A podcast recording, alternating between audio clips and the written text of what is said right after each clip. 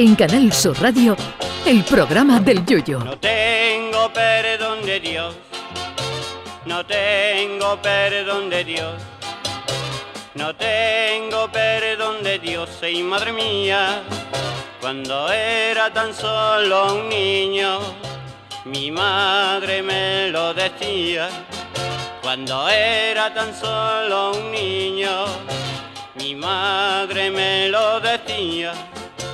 No tengo perdón de Dios, no tengo perdón de Dios, no tengo perdón de Dios.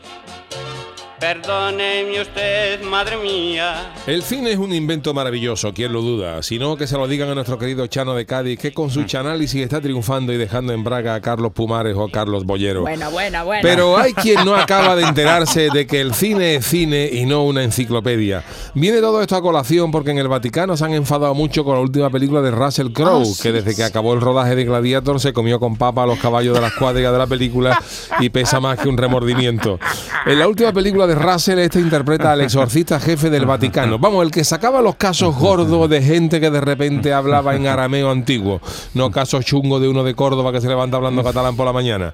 Exorcista que mientras investiga la posesión de un niño descubre una conspiración de siglos de antigüedad que el Vaticano trata de mantener a salvo. Parece que esto no ha gustado mucho en la Santa Madre Iglesia y la Asociación Internacional de Exorcistas, que sí que existe, como la de los antifaces de oro, ha protestado por el contenido de la película y dice que plantea dudas inaceptables sobre la iglesia por plantear quién es el verdadero enemigo, si el diablo o la iglesia.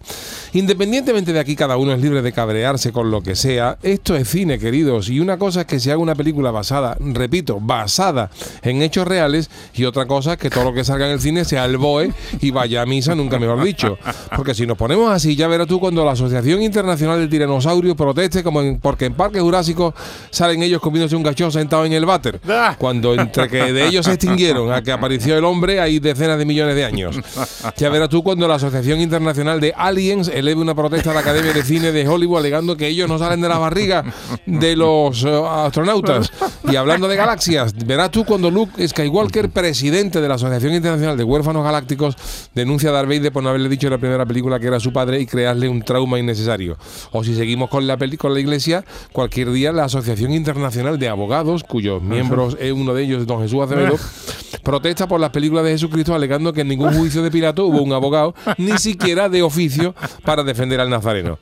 El problema es que la gente se sigue creyendo lo que sale en el cine más que lo que viene en los libros. Todavía hay gente que cree que Salieri mató a Mozart. Gente que cree que en un juicio en España la gente se puede acoger a la quinta enmienda, pero a la de Estados Unidos. Es verdad, es verdad, es verdad. Todavía hay gente que se cree que los dinosaurios coexistieron con los hombres o que el cuadro de las señoritas de Aviñón de Picasso se perdió en el Titanic porque sale en la película cuando el cuadro nunca estuvo allí. En fin, como decía Aute, más cine, por favor, pero de vez en cuando no está de más coger un librito.